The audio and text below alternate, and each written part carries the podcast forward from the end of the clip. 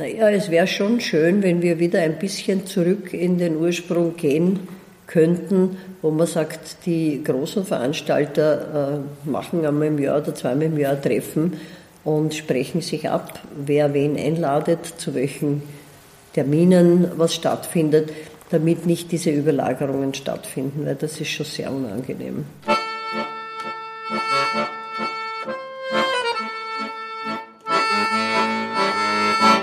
Cabeceo.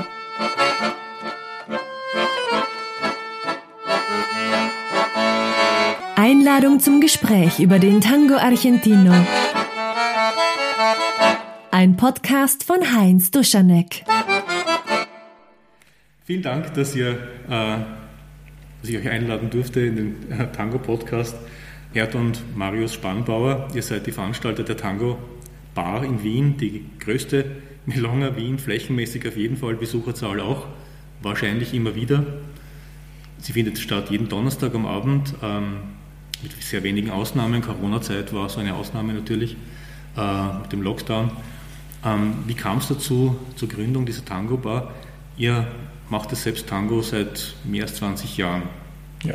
Was war denn der Grund, auch ein, ein Veranstaltungs... Äh Wir waren immer gerne am Montag bei der Laura Suarez im Volksgarten und sie hat dann ständige finanzielle Probleme gehabt, hat das dann aufgegeben. Da waren so kleine Milonga äh, im Museumsquartier, in einem Kaffeehaus und so.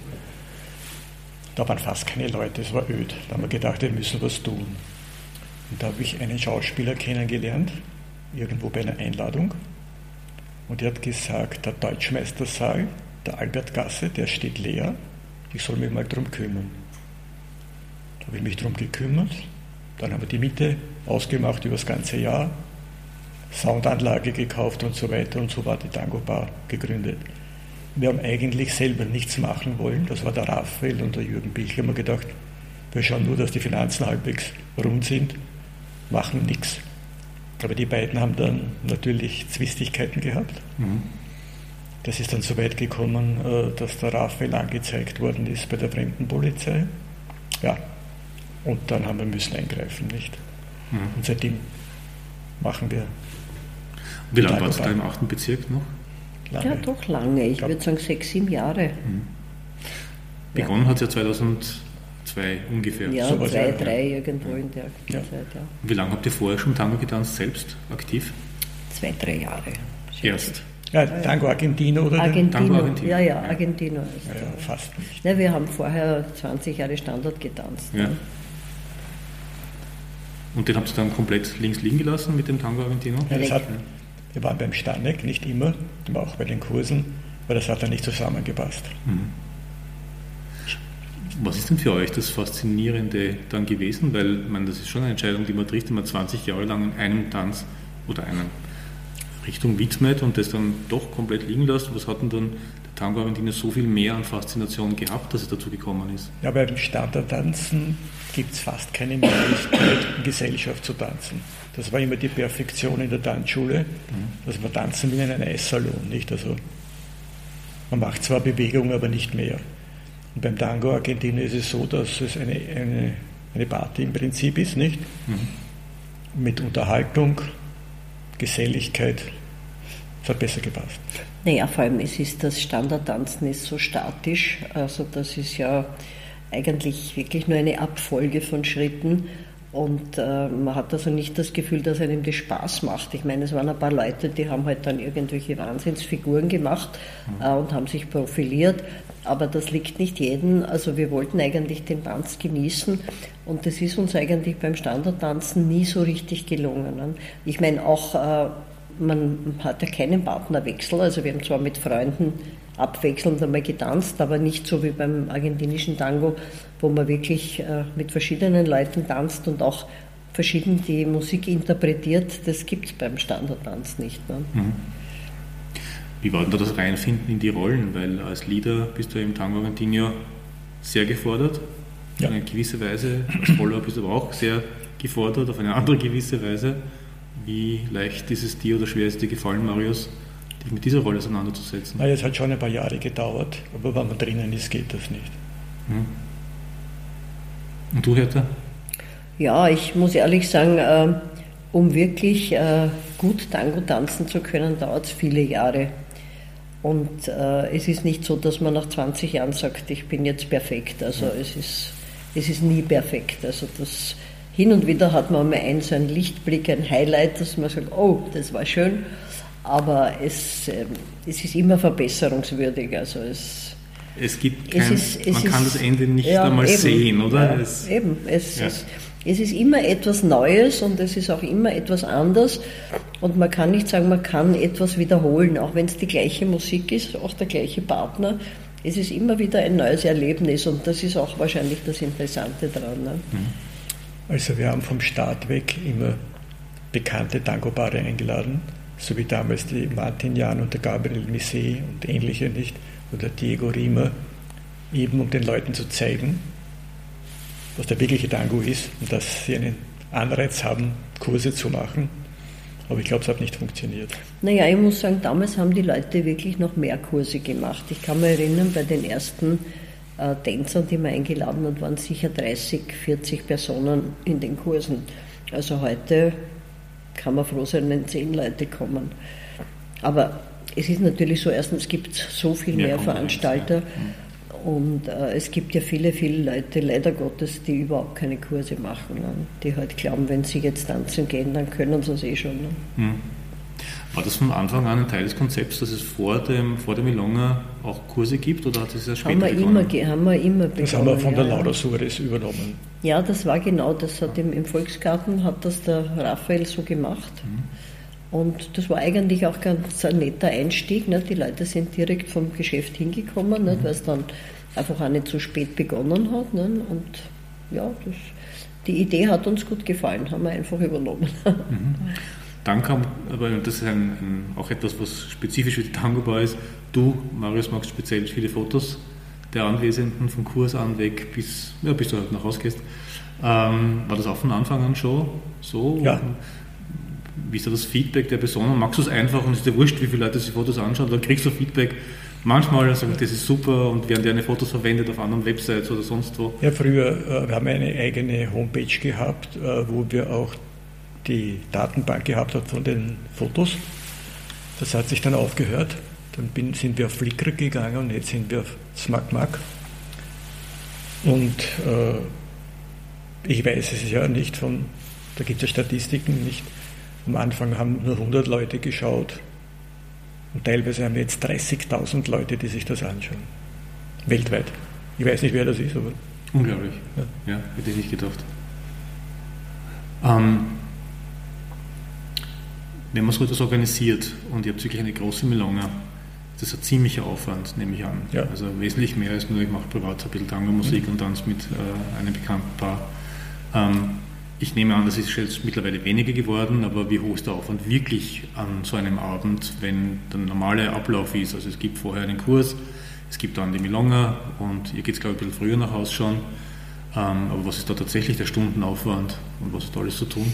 Ja, ich glaube, den meisten Aufwand hat der Marius mit dem Fotografieren und am nächsten Tag um die Bilder äh, vorzubereiten, weil er nimmt ja nicht die Bilder und schmeißt sie ins Netz, sondern er tut sie ja dann noch ausbessern und raussuchen und, und abkopieren oder was immer. Es gibt ja äh, Fotos, wo Leute gerade Maßen drauf haben, da kann ich ja nicht. Das wird, das wird alles ausgesiebt und dann auch gerade gestellt. Also er ist da schon sehr beschäftigt damit. Und ich mache halt die Rennen äh, herrichten von der Kasse und dieses, aber das ist im Prinzip nicht viel Aufwand. Und ihr habt so eine Unterstützung an der Kasse? Wir ja, haben jetzt die beiden, ja, ja also ja. sehr dankbar. Die Erika ist eigentlich von Anfang an dabei, die ja. hat ja bei uns, also mit uns gemeinsam beim Toledo getanzt mhm. und von der Zeit ist sie einfach mitgegangen und hilft uns eigentlich. Wenn man Veranstalter ist und so lange Veranstalter ist und ihr wart selbst bei nahezu allen eurer eigenen Milongas auch äh, dabei, logischerweise. Was sind eigentlich so die Erfolgskriterien? Kriegt man relativ früh mit, ob das jetzt ein sehr guter Abend ist oder ob die Leute eher vielleicht unzufrieden sein werden? Was sind so wirklich die, ähm, die Erfolgskriterien? Gibt es da ein Gespür dafür? Ist ah ja, das schon sicher wir, oder das haben wir das nicht ganz, nicht? Das haben wir nicht ganz, wenn wir ja älter sind. Also manche Leute, also Konkurrenten sagen, du musst unbedingt junge, hübsche Damen haben, die ziehen die anderen an. Bei uns ist es egal. Bei uns, wir haben 80-Jährige und 16-Jährige, ist egal. Ja, es ist schon so, dass man das nie im Vorhinein genau sagen kann. Weil es ist, jede Milonga setzt sich aus anderen Leuten zusammen. Ne? Manchmal kommen Leute, die sind alle gut drauf, sind also auch selbst untereinander befreundet, tanzen gern und gut, äh, die Musik passt, dann ist es ein wunderschöner Abend. Und manchmal denkt man sich, naja, also, hm, es ist halt vielleicht doch nicht so toll, aber das kann man nie im Vorhinein sagen. Also es ist aber so, dass wir es trotzdem genießen. Also es ist nicht so, dass ich sage, es gibt jetzt einen Abend, der da total also es ist nicht ein Erfolgsdruck jetzt, also, sondern es macht es äh, durchaus für ja, euch na, Das ist uns auch egal. Wir können es auch nicht im Vorhinein bestimmen. Also ich meine, wie gesagt, das hängt von so vielen Kriterien ab. Ich meine, wie das Wetter draußen ist, ob die Leute kommen oder nicht. Also. Ja. Aber ein wichtiger Punkt ist sicher die Musik. Ich habe keine ja, Frage, ja, jetzt abgesehen von, der, von der Umgebung. Ähm, was muss man eigentlich können oder was muss man für eine Vorgeschichte haben, um bei euch als DJ äh, arbeiten zu dürfen oder auftreten zu dürfen? Wie, wie handhabt ihr das? Gibt es Anfragen so auch zwischendurch von Leuten, die sagen, ich kann das auch? Und wir sehen das auch relativ locker. Wir hatten zum Beispiel am Anfang immer denselben DJ und der hat eine sogenannte Qualitätsmusik gemacht, die mir auch nicht gefallen hat, so lähmend langsam. Aber angeblich ist es genau das, was so toll ist, nicht? Aber das Publikum, Publikum, hat sich dann schon beschwert und gesagt, die kommen dann nicht mehr, mehr sie können das nicht mehr hören. Dann haben wir angefangen, die DJs zu wechseln. Einmal so einen lähmenden, dann einen lustigeren. Nein, ich meine, wir gehen ja auch woanders hin und hören uns die Leute an und äh, lassen uns auch Empfehlungen geben. Wir laden ja auch immer Ausländer ein. Äh, es gibt also bei den, bei den DJs, also gerade bei den Bekannten, also auch immer so Auf und Abs. Äh, es ist nicht so, dass der immer gut ist. Aber man muss dann auch, und wir machen dann halt immer wieder einen Versuch, dann kommt wieder einer aus Argentinien oder aus Italien und äh, probieren wir es halt. Ne? Also lasst sich von irgendjemandem empfehlen, aber es gibt keine Garantie. Also mhm. ich meine, was wir nie gemacht haben von vornherein, also nur Tango Nuevo oder irgendwelche Leute, äh, im Großen und Ganzen schauen wir natürlich schon, dass wir ein gewisses Qualitätslevel haben. Mhm.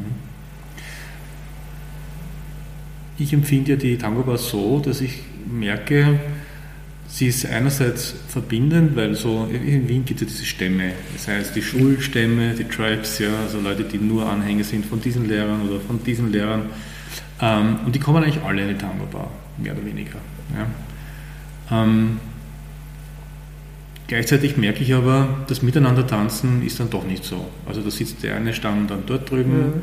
rechts hinten, der andere Stamm sitzt links hinten, der dritte Stamm sitzt sonst irgendwo, der vierte teilt sich auf und so weiter, gibt durch die Gegend.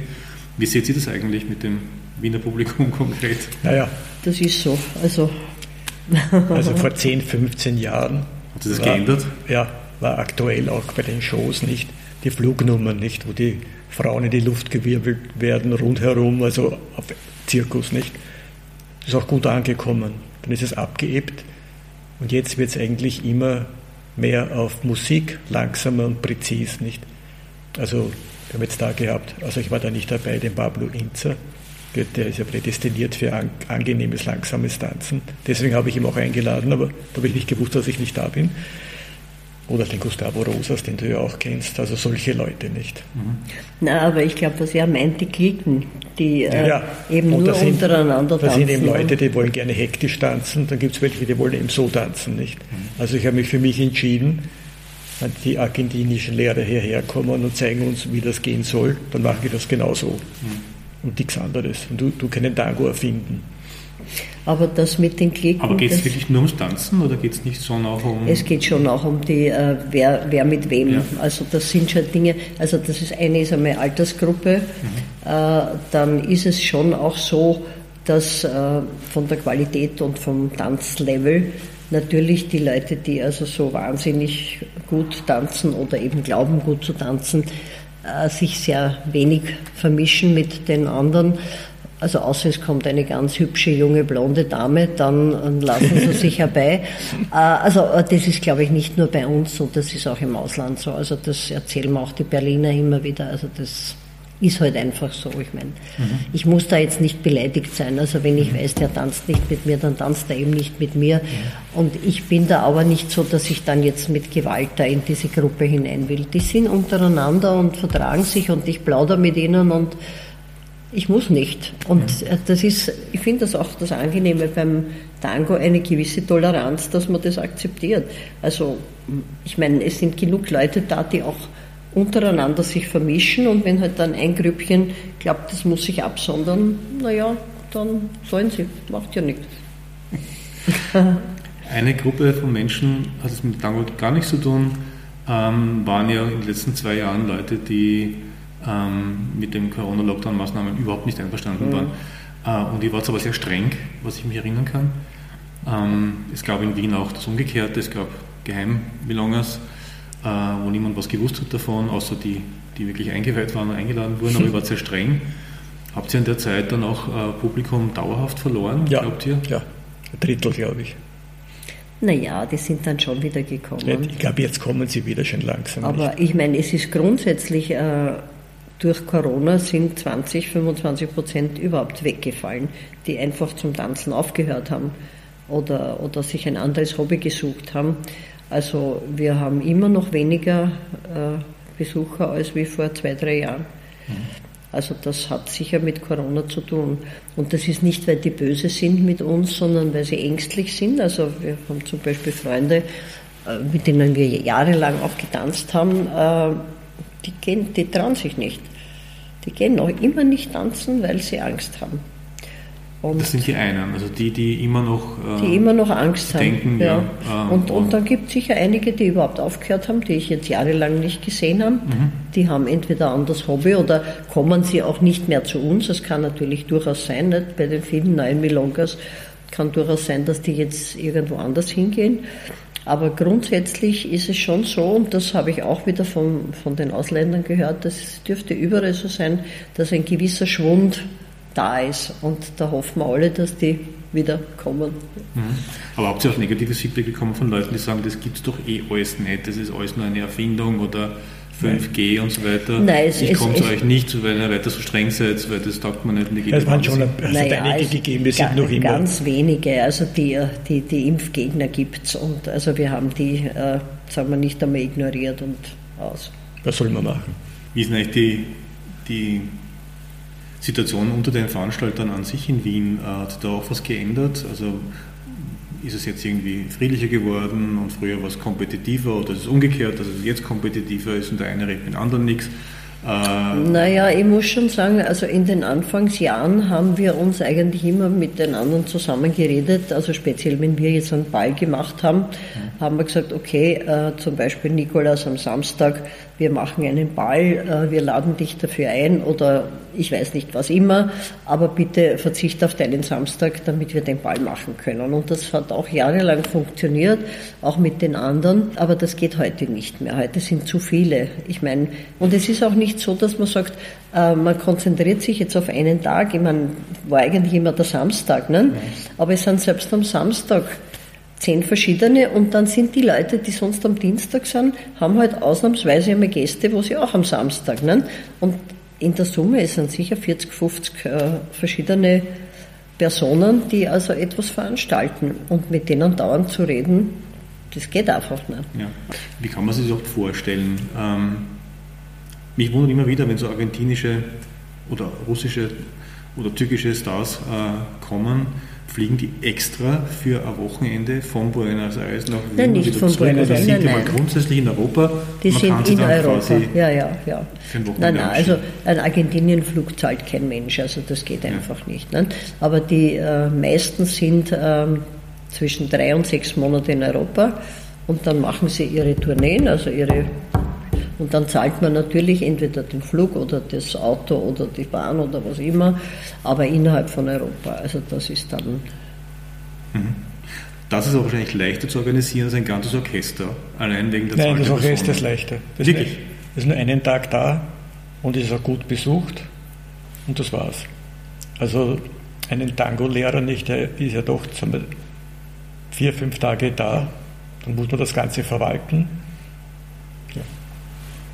Und wie erfährt man das? Ich meine, ihr seid in der Veranstalter Szene, aber ihr wisst immer Bescheid, dass jemand in Europa ist und die melden sich. sich dann in Verbindung und die melden sich von sich aus. Ja, die melden sich entweder oder wir sind irgendwo, ich meine, jetzt waren wir zwei Jahre nirgends, aber normalerweise fahren wir irgendwo zu einem Festival, dann lernen wir jemanden kennen und dann laden wir die ein. Manchmal kommen sie, manchmal auch nicht. Also wir laden seit Jahren immer mehr die Vanessa ein, die kommt einfach nicht. Das die sind die zu, momentan zu die berühmt. Weltbesten. aber ich glaube, die wollen uns nicht. Aber, Das ist Wien zu klein. da Die ist nur nach New York schon und- so, und wenn, man die London. dann, wenn man die dann endlich einladet ne, und dann sagen sie, ja, wir haben genau da Zeit und ja, dann fange ich zwar an zum Telefonieren mit ein paar Leuten, aber ich meine, wahrscheinlich Ich glaube, das Drama ist ja, wenn man die einladet, dass ja 80 Prozent der Leute gar nicht wissen, wer das ist. ne? Nein, es, es ist egal. Es ist, es ist sicher immer mühsam. Auf der anderen Seite macht es uns Spaß, ist spannend. Das ist unser Hobby. Wir haben gesagt, andere Leute gehen Golf spielen. Wir schmeißen halt da das Geld Du Fenster solltest raus. dir mal das- auf YouTube das Tanzen anschauen von immer. denen, die sind der Wahnsinn. Das sind Gottesgleich.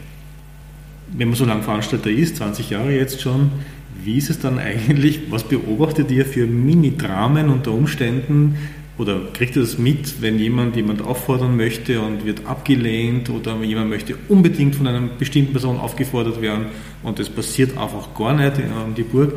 Wisst ihr eigentlich schon im Vorhinein, na, das wird schief gehen?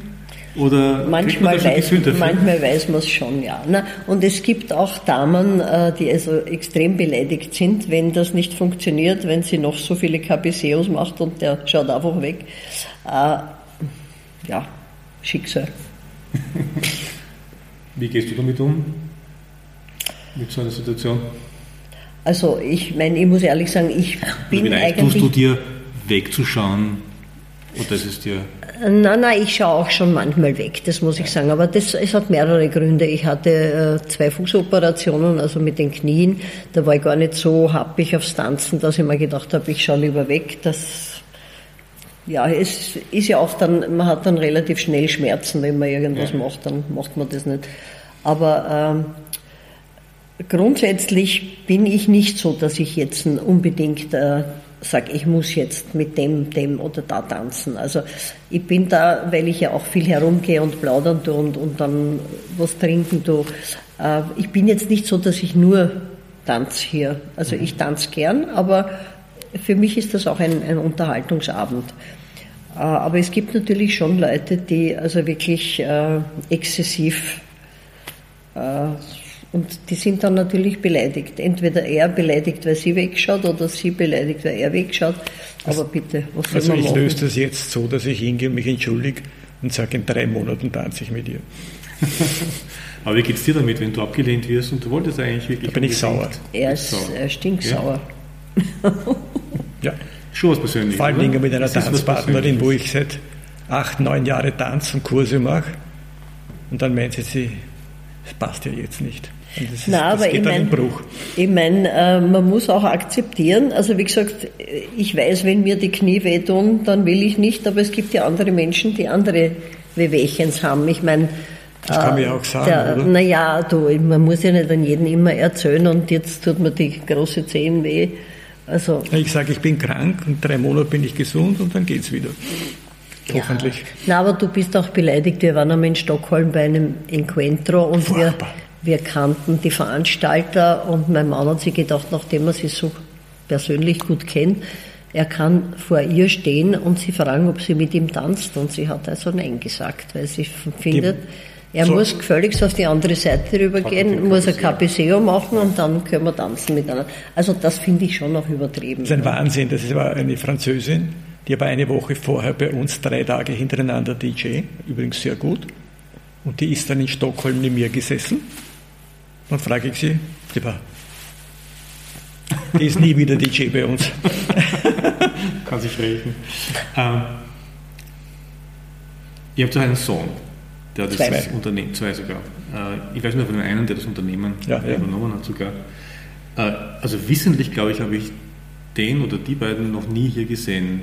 Hat die das Die nie interessiert? Die, nein, nein, die waren in den ersten zwei, drei Jahren, waren sie schon manchmal dabei. Die Also da haben sie also wirklich, wenn wir einen Ball gemacht haben, waren sie mit dabei. Der Daniel hat sogar seine Freunde aus der Schweiz mitgebracht. Aber es ist nicht interessant, wenn man selber nicht tanzt. Also die haben dann irgendwo, jetzt haben sie beide Kinder, also wir haben Enkelkinder, die haben natürlich andere äh, Schwerpunkte und was machen sie da bei uns beim Tango? Also das und die sind auch ein bisschen eifersüchtig, nicht? Die hätten gerne, dass wir babysitten, nicht? und, ah, gut. Naja, nein, nein, das ist es nicht, aber äh, sie akzeptieren das, dass wir das als Hobby haben, bis zu einem gewissen Grad, auch nicht immer. Ähm, Oder kann das schon sein, dieser Generationsding, ich mache gesichert das nicht, was meine Eltern gerne machen, weil ich muss mir ja auch Glaube ich schon auch, ja. Kann schon auch sein, ja. Meine Schwiegertochter, die würde gern tanzen, aber er will nicht. Also damit ist es. Aber sie kann sie trotzdem machen. Nein, nein, allein geht sie nicht. Nein, nein, so weit äh, gehen die nicht, dass sie sich da womöglich streiten deswegen. Also. Marius, du hast ja jetzt äh, eine größere Operation hinter dich gebracht. Hm, bist du jetzt in einem Zustand, wo du denkst, naja, jetzt langsam wäre leiser treten, vielleicht gibt es die Überlegung, doch auch die Tango-Bauer mal in Pension zu schicken. Ist das vorstellbar für euch? So etwas? Was ist, wenn ihr wirklich sagt, so jetzt rechts? Ja, wenn die Leute immer weniger werden, müssen wir das eh tun. Ne? Baut sie einen Nachfolger oder Nachfolgerin auf? Ich glaube nicht. Nein, noch nicht. Ich meine, momentan tun wir es noch gern, auch wenn er jetzt momentan halt natürlich ein bisschen leidend ist. Aber wir hoffen ja doch, dass das dann vorbeigeht. Und äh, wir denken noch nicht ans Aufhören. Aber natürlich, es stimmt, man muss schon mal drüber nachdenken, wer würde es übernehmen. Das Problem ist, die Tango Bar mit der Miete ist natürlich etwas, was sich finanziell nicht unbedingt jeder leistet weil die meisten Veranstalter wollen ja nicht drauflegen, sondern wollen womöglich ihr Geld verdienen. Und Geld verdienen bei einer Milonga ist nicht leicht. Also speziell, wenn man einen schönen großen Saal hat, der kostet etwas, äh, muss man sagen, okay, also jetzt werden wir halt einmal einen Abend nichts verdienen oder drauflegen. Und das, das passiert also. Ja, das passiert und das wird wahrscheinlich auch das Kriterium sein, wenn man sagt, okay, wir wollen jetzt nicht mehr oder können nicht mehr, mehr ähm, also die Argentinier, wenn ich sie alle so durch äh, die Reihe, die, die können sich das nicht leisten. Und die, die anderen weiß ich nicht, wie weit sie wollen. Also wir haben noch nicht wirklich intensiv darüber nachgedacht. Aber es ist schon ein Thema natürlich. Ne? Darf ich da die unverschämte Frage stellen, wie, wie schaut es mit der Kostenrechnung aus oder der Gewinnrechnung, wenn ein großes Orchester da ist, Hyperion Ensemble zum Beispiel, oder Tango Stars aus Buenos Aires zum Beispiel da sind, ist das in Summe dann etwas, wo man viel Aufwand hat und nichts damit verdient, sogar Geld reinstecken muss? Oder geht das genau Nein, das aus, ist, das ist das Lustige. Ich das ist meine, genau umgekehrt. Man hat, man hat viel Aufwand äh, und es macht Freude und man verdient nicht viel, aber es bleibt zumindest ein bisschen was über. Oder also zumindest legt man nichts drauf. Milongero Romantiker mhm. haben einen Gewinn gemacht. Ja, es ist nämlich interessant. Und die waren ja nicht billig oder auch die ja. Cacibace. Ja. Also obwohl die, das Orchester viel kostet, obwohl man die Leute unterbringen muss und, und, und, aber es kommen dann 200 Leute und der Preis ist natürlich auch entsprechend höher. Oder sogar und, 300. Äh, lustigerweise geht sich das dann besser aus als eine normale Melone. Ne? Nur wir können nicht jede Woche die Kacivaci einladen. Das wird sich auch abnutzen wahrscheinlich. Ja, auch. Naja, eben, dann, kommen, dann kommen auch nicht mehr so viele Leute. Ne? Also das sind schon Dinge, wenn man so Events macht und das wollen wir ja auch und das macht uns auch Spaß, dann ist es weniger äh, negativ als wie die normalen Milongas, die halt jede Woche stattfinden ohne Highlight. Highlight ist halt, wenn jemand sagt, ah, das ist mein DJ, aber die Fangemeinde. Ich bin sehr froh, dass es euch gibt und das ist für mich schon so ein Fixpunkt, dieser Donnerstagabend. Nicht, dass ich jetzt jedes Mal kommen kann, es gibt halt Gründe, warum man es nicht machen kann, weil man was anderes zu tun hat oder jetzt einmal wirklich faul sein will, das darf auch sein. Aber an sich ist es ein, ein, ein sehr starker Fixpunkt. Ähm, habt ihr eigentlich abschließend einen Wunsch oder Wünsche an die, an die Wiener Community, wie sich das hier in Wien weiterentwickeln soll? Gibt es da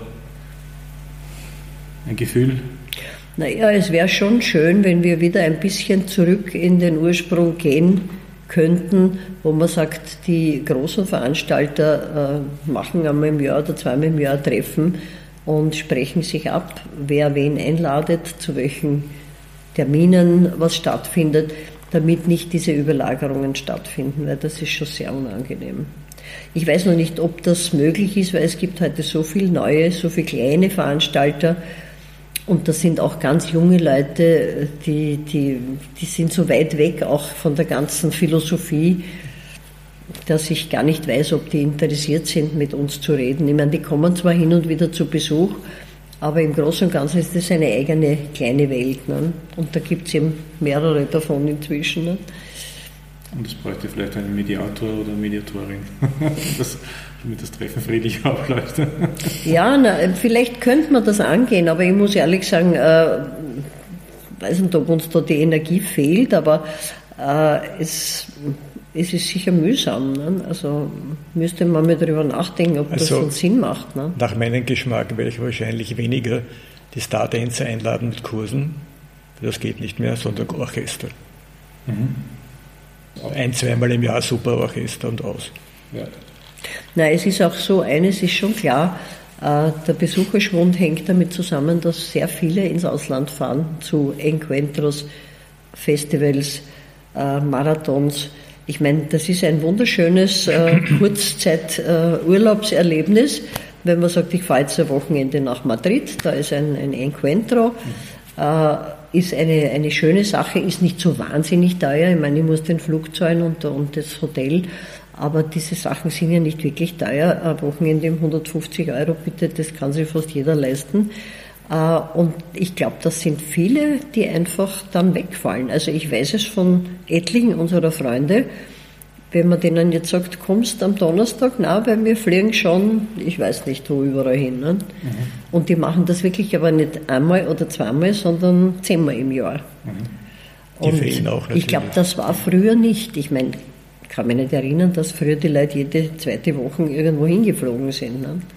Ist natürlich auch nicht umweltfreundlich, aber gut, das ist ein anderes Thema. Haben wir es auch unterstützt. Aber das bringt jetzt doch noch eine Frage ins Spiel. Beobachtet ihr eigentlich, ähm, dass die Szene quasi veraltet oder spürt ihr, dass es doch Nachwuchs gibt? Es also gibt junge viele Menschen, junge, nein, nein, es gibt viele neu junge. Ja, ja, es gibt ja, schon. Ja. Nein, nein, im Gegenteil, das ist ja das, was jetzt auch momentan so ein bisschen diese Unruhe hineinbringt. Die vielen jungen Mini-Milongas, äh, die wir zwar kennen, die hin und wieder daherkommen, aber die doch ihre eigene Welt aufbauen. Und um die wieder irgendwo zu integrieren in eine große Tango-Gemeinschaft, weiß ich nicht, ob das gelingt. Aber eine richtige Durchmischung scheint es dann, dann nicht zu geben. Nein, glaube ich auch nicht. Mhm. Nein, ich meine, wie gesagt, die eine oder andere, die kommen und wir kennen auch viele, aber es ist trotzdem eine eigene Welt. Mhm. Also. Gut, vielen Dank äh, für eure Anwesenheit hier. Ich freue mich sehr, dass ihr da wart. Ich wünsche euch noch alles Gute für danke. die Tango Danke, danke. danke. Ich muss noch ein paar Aufnahmen machen. Spätestens, naja, ist ja richtig.